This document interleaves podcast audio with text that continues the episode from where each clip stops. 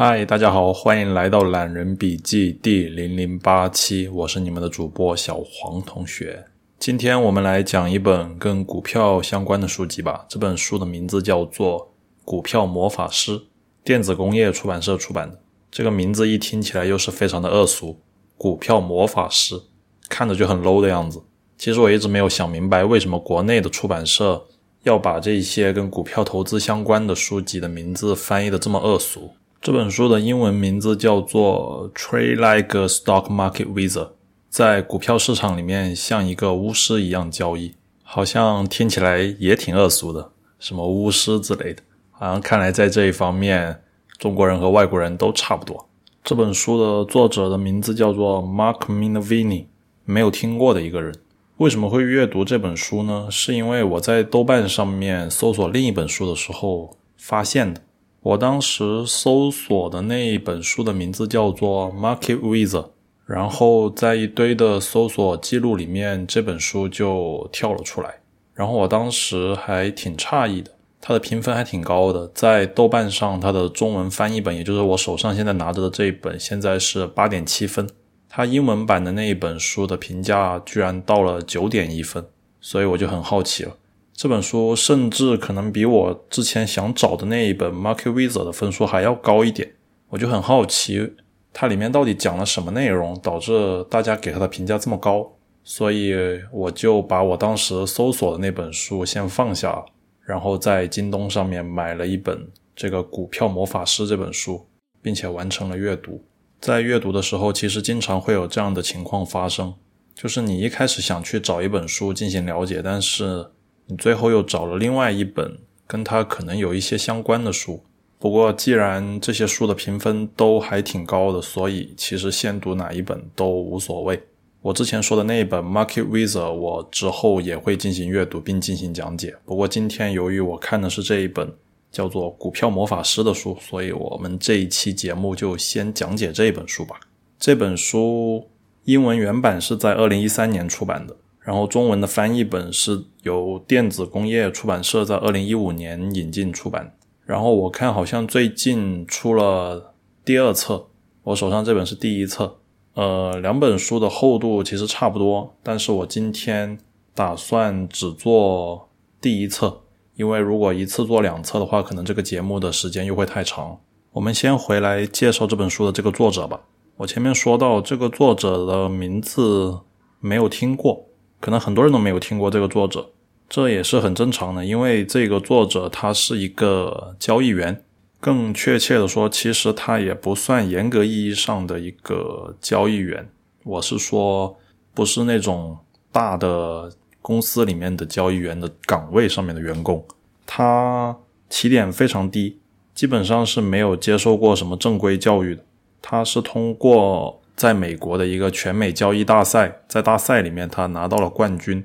好像是拿了三届冠军。所以对于一个没有接受过什么正规教育的人来说，这说明他在交易方面其实是有一些天赋和他个人的一些独到的见解。他自己的个人账户从几千美元一直做到了上百万美元，然后他参加的那个全美投资大赛，他的投资回报率是百分之一百五十五，是领先第二名非常的多，几乎是第二名的两倍。然后在五年中，他的年均回报率达到了百分之两百二十，而且只有一个季度是亏损的。所以说，这是一个比较草根的一个交易者。他把他自己的交易的方法命名为 SEPA（SEPA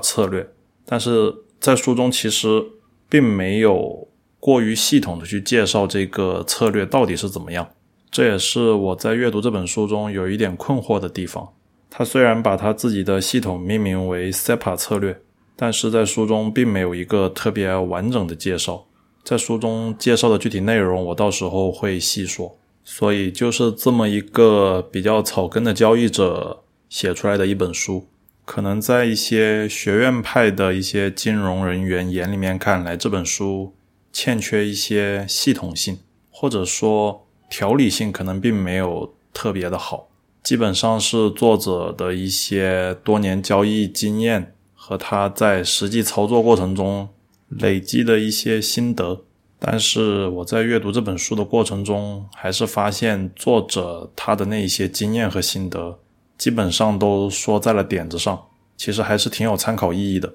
特别是如果你进行过一些交易的话，当你看这本书的时候，你会和作者产生一些共鸣。由于欠缺一些系统性，可能这本书的构造上面就会有一些缺陷，比如说有一些我们大家应该需要涉及到的内容，它可能忽略掉了；而有一些我们大家可能觉得显而易见或者比较明显的事情，它却花了不少的篇幅在那讲述。这个在书中正文讲解的时候，我们再一一来细说。在讲解正式的内容之前，还是需要先做一个提醒，因为作者交易的是美股，美股和中国大陆的股市存在着一些不同的情况，交易的规则不大一样，所以导致股票价格的表现可能也会截然不同，导致书中可能有一些投资策略无法直接应用到国内的股市中。比如国内的股票价格是有涨跌停的限制啊，有一些 T 加一的交易规则啊等等，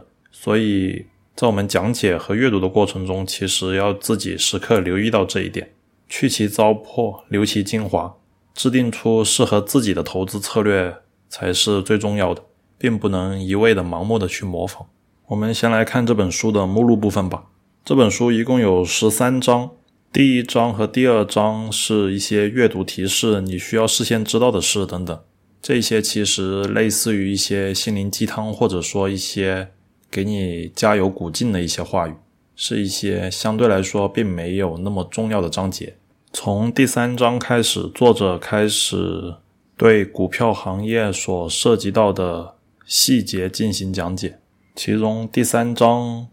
提到了他的 SEPA 策略。这也是全书可能唯一这么一章提到了这个 SEPA 策略，后面好像再也没有怎么提到过。第四章讲的是公司的 PE 值和 PB 值，还有 PEG 这三个指标。第五章讲的是股票的趋势交易的问题。第六章讲的是行业问题。第七章讲的是个股的基本面问题。第八章是。在基本面里面，单独把最重要的一块净利润拿出来进行细讲。第九章又说回行业的问题，追随市场领头羊。第十章又重新把前面说过的趋势交易的问题拿出来，单独的细讲。第十章讲的是关于怎么看图表。我觉得第十章是对前面趋势交易的一个深入的讲解。而且在这一章里面，作者把他的交易图表全部都公布出来，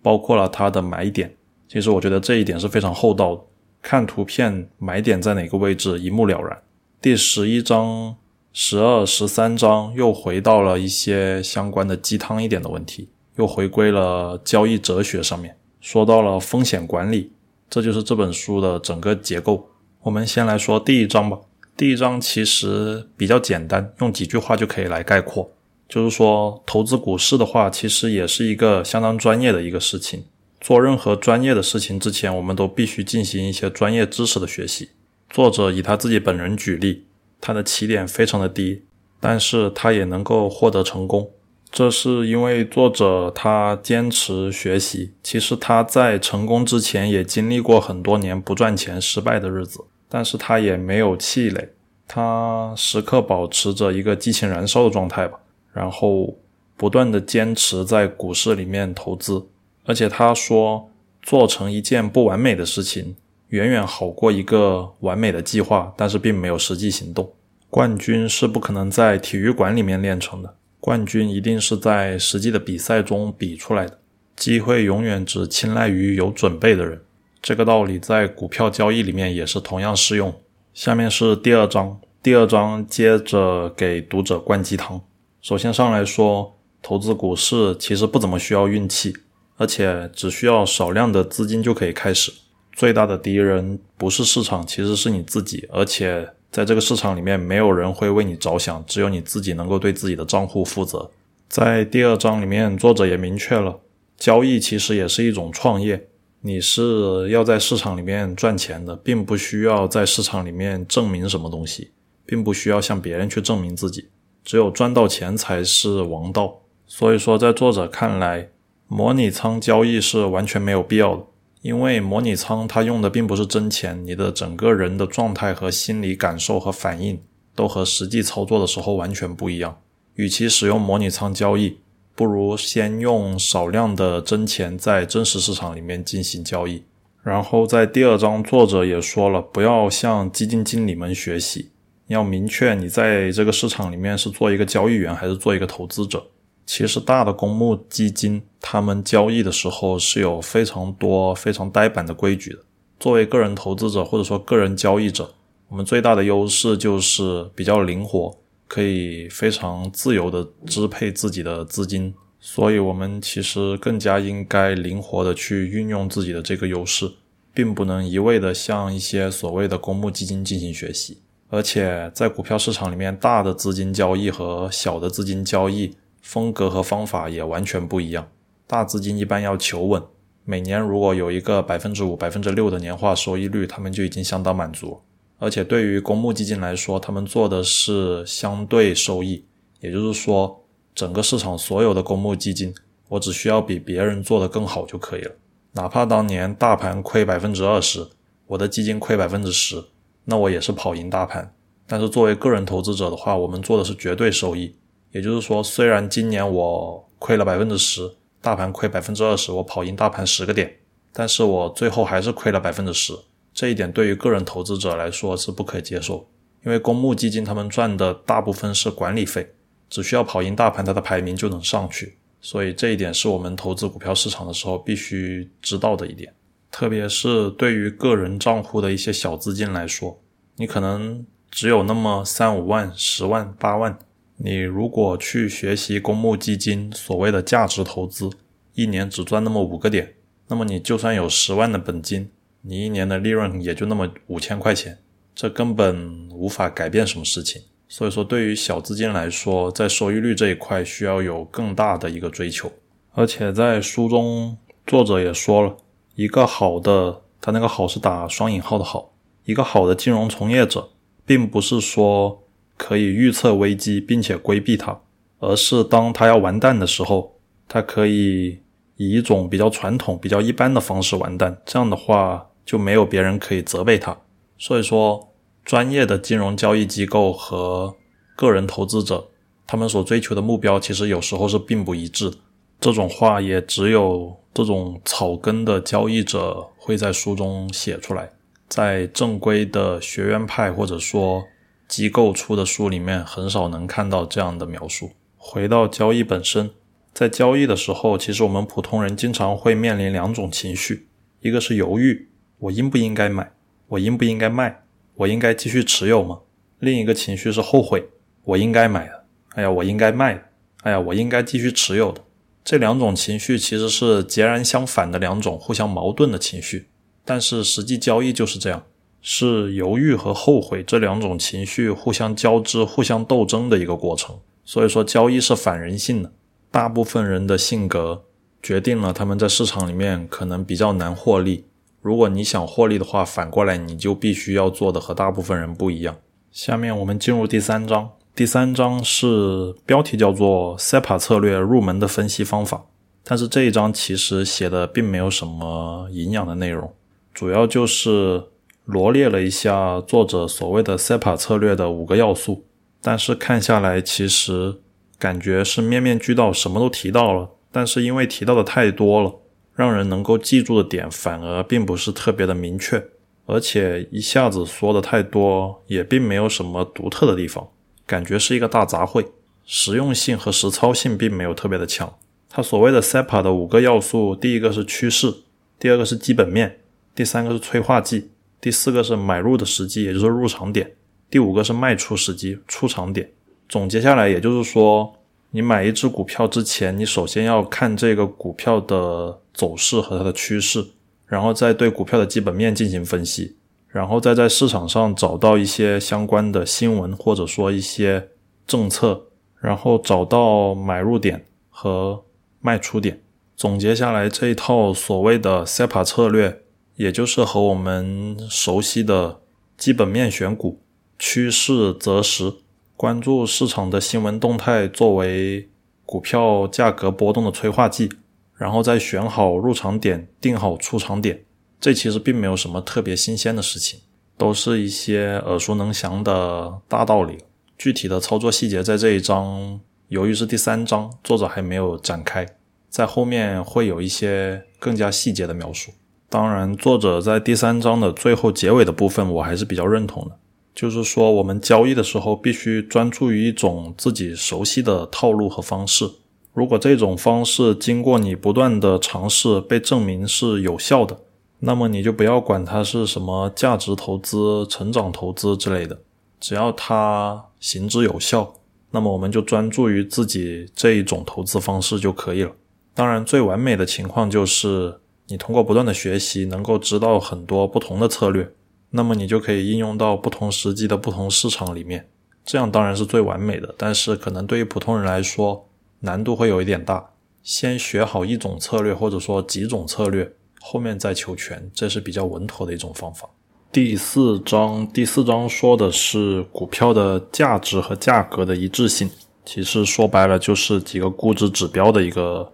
解说。作者用了比较长的篇幅来解释 P/E 值为什么是不靠谱的，说了很多。首先，我们来明确一下 P/E 值的定义是什么。P 是指股票的 price，也就是价格；E 是指股票的 earning，也就是股票的收益。那么 P/E 值就是股票的价格除以股票的收益，这个值越低的话，说明股票的价格越低，它的收益越高。所以说，一般人投资的时候，首先就会看这个 P/E 值，觉得 P/E 值低，那么就买入；P/E 值高，那么就卖出，觉得好像是价值投资，其实完全不是这么一回事。因为当我们单纯的去看 P/E 值进行投资的时候，我们其实陷入了一个静态分析的一个陷阱。因为公司每年的收入和每年的股票价格都会不一样，这样的话导致 P 除以 E 这个值其实也并不是一成不变的。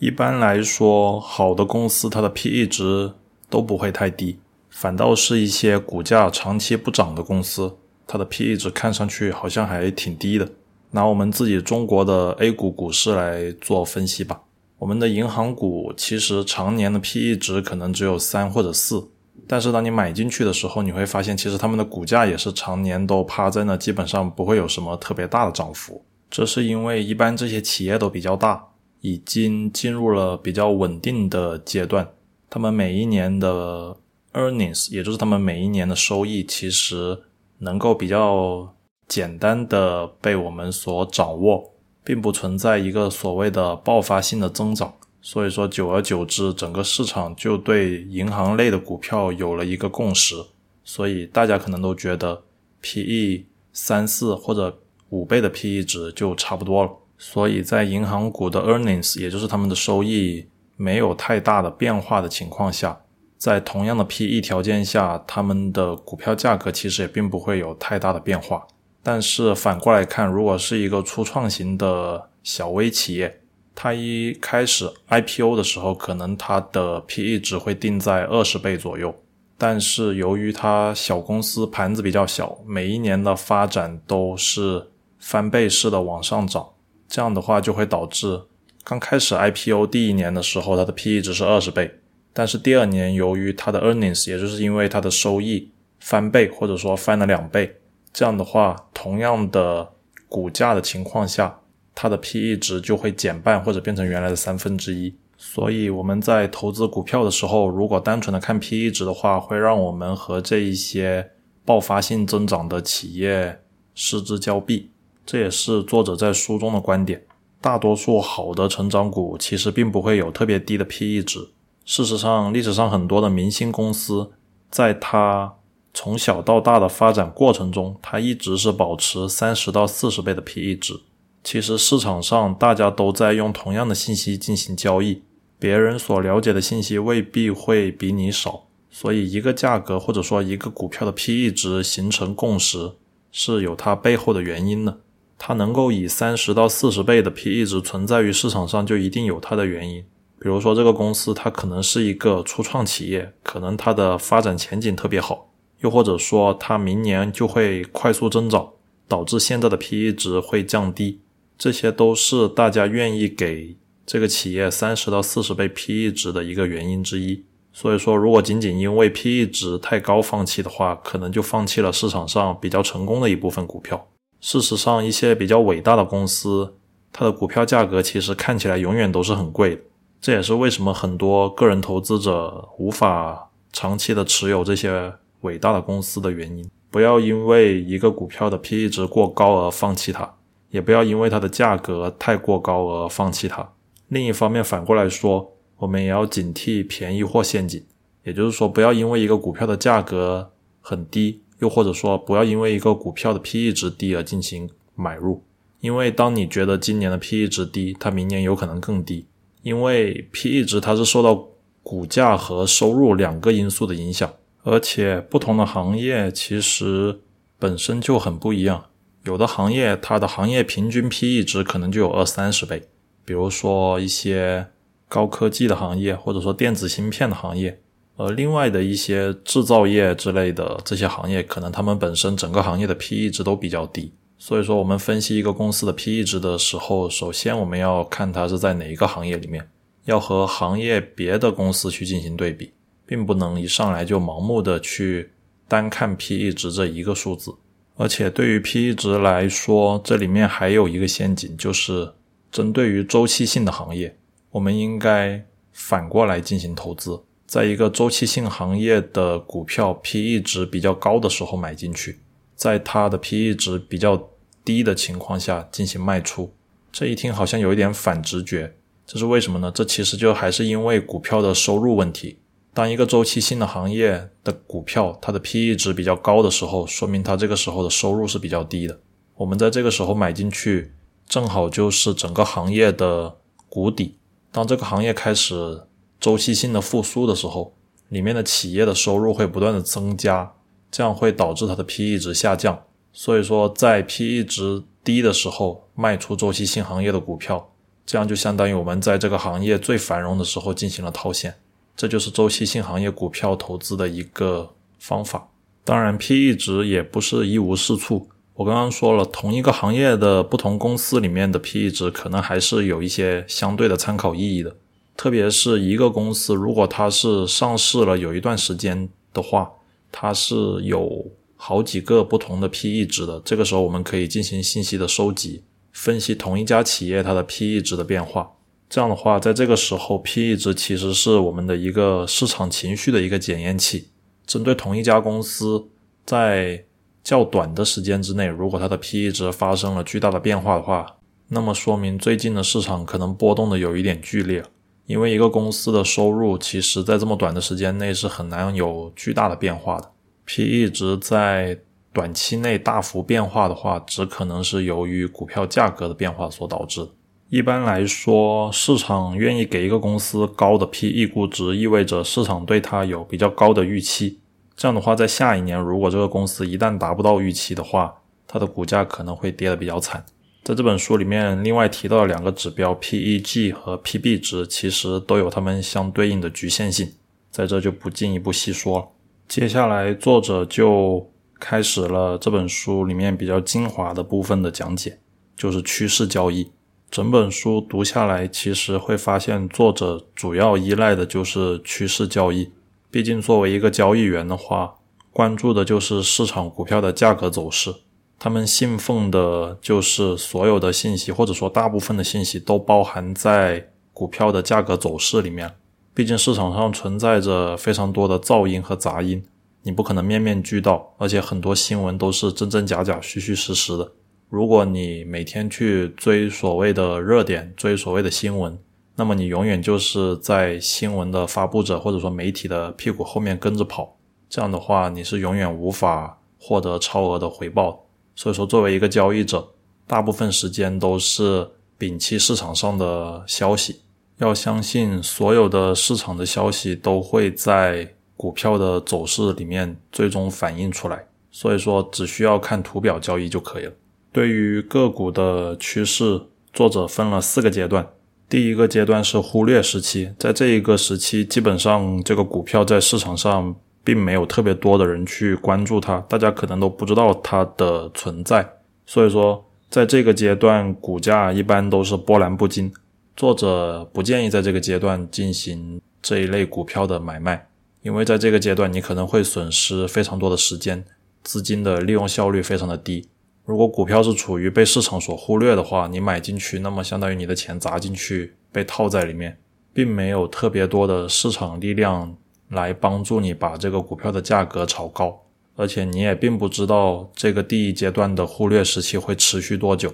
短的话可能半年一年，长的话可能三年五年十几年都有可能。这个事情是没有人说得清楚的。所以说，如果当你买入了第一阶段的股票的话，你每天的内心都是会处于比较煎熬的情况，因为你就像是在等一趟永远都不会来的汽车一样。第二个阶段是突围时期，也就是股票价格开始加速的时期。作者是建议在这个阶段进行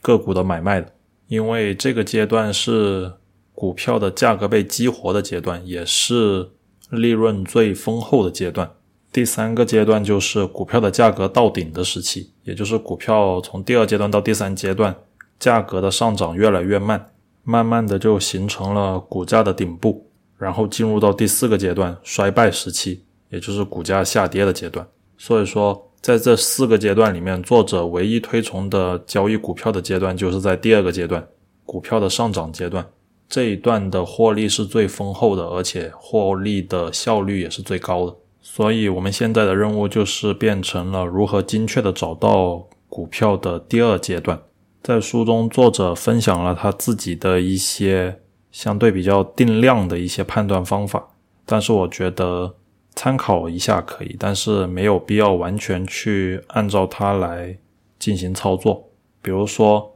一百五十日线在两百日线上方，这种其实就是类似于股价多头排列，均线呈多头发散排布，类似于这样的形态。而且我们在选股的时候，其实就应该遵循一个自上而下的一个选股的规则。什么叫自上而下？也就是说，先从整个世界的经济周期出发，这是最顶层。比如说，现在全球都处于疫情期间，全球的经济都处于下行的阶段，这可能并不是一个特别好的购买股票的时机。反过来说，如果全球都处于经济的蓬勃发展时期，而且中国又处于发展的最快的那个国家，那么这个时候我们就可以开始考虑购买一些中国的股票。然后我们再进行行业的选择，行业和行业是不一样的，有的行业天生就是高富帅的行业，有的行业天生就过得比较苦。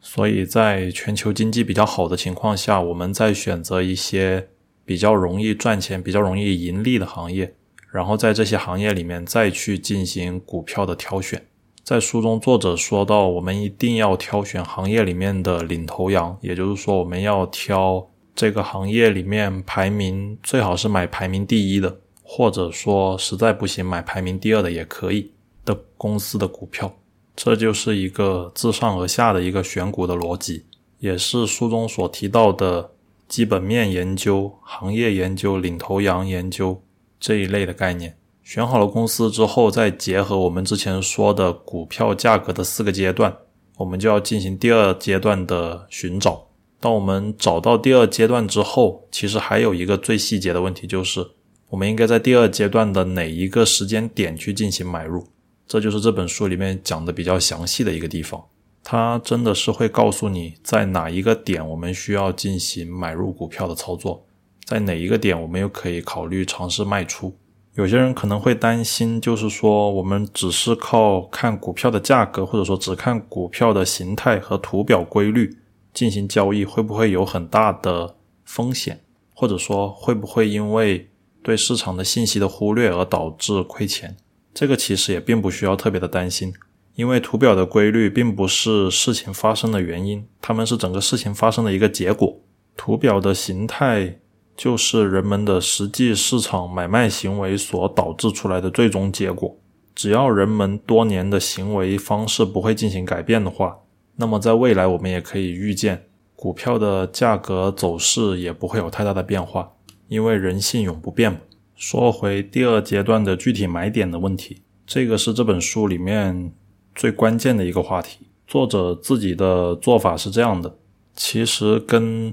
欧奈尔的杯柄理论有一点相似，就是杯子的杯，把柄的柄。股票的 K 线像一个杯子一样，先向下下跌，挖一个坑，然后再回升，然后再进行一段时间的盘整，这样就形成了一个杯子的底部，再加上杯子的把柄的这么一个形态，然后在股价突破杯柄的这一个位置，就是买入点。这个可能听起来有一点抽象，用语音可能说的也并不是特别的清楚。但是相信我，只要你在这本书里面看了几张图之后，你就一定能够知道具体的买点是在哪个位置。或者说这本书在网上可能也会有相关的图片，去进行搜索一下，或者直接在百度输入欧奈尔杯柄模型。应该也可以找到一些图片的解说。这个买入点基本上就是在股价突破的时候进行买入，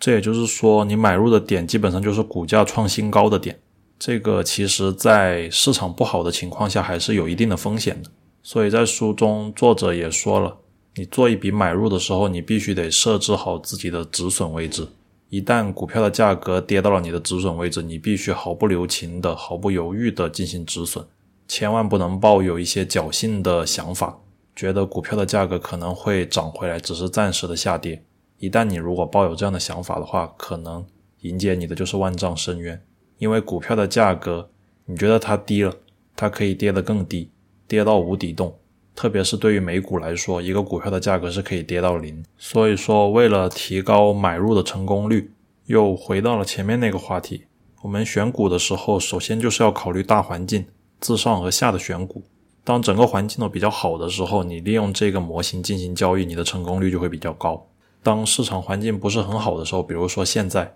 新冠疫情影响经济的时候，我觉得最好还是休息，因为在股市里面，并不是说你越勤奋，你赚的钱就越多。就像打鱼一样，我们必须要学会休养生息，必须要有一个休整期，一个休渔期，这样的话，我们才能保证在打鱼季获得更大的收获。对于这个交易买点，作者自己有一个记录的方法。比如说，如果他记录一个数字加英文八 W 二十二斜杠二三 T，它的意思就是说，这个股票在上涨之前已经盘整了八 week 八周，然后三 T 的意思是经历了三次的下跌和上涨，而且每一次的下跌都跌幅越来越小，上涨的幅度越来越大。二十二斜杠二，意思是说，第一次的下跌回撤幅度是百分之二十二，第三次，也就是最后一次的回撤幅度是百分之二，这就是作者自己记录的一个方法。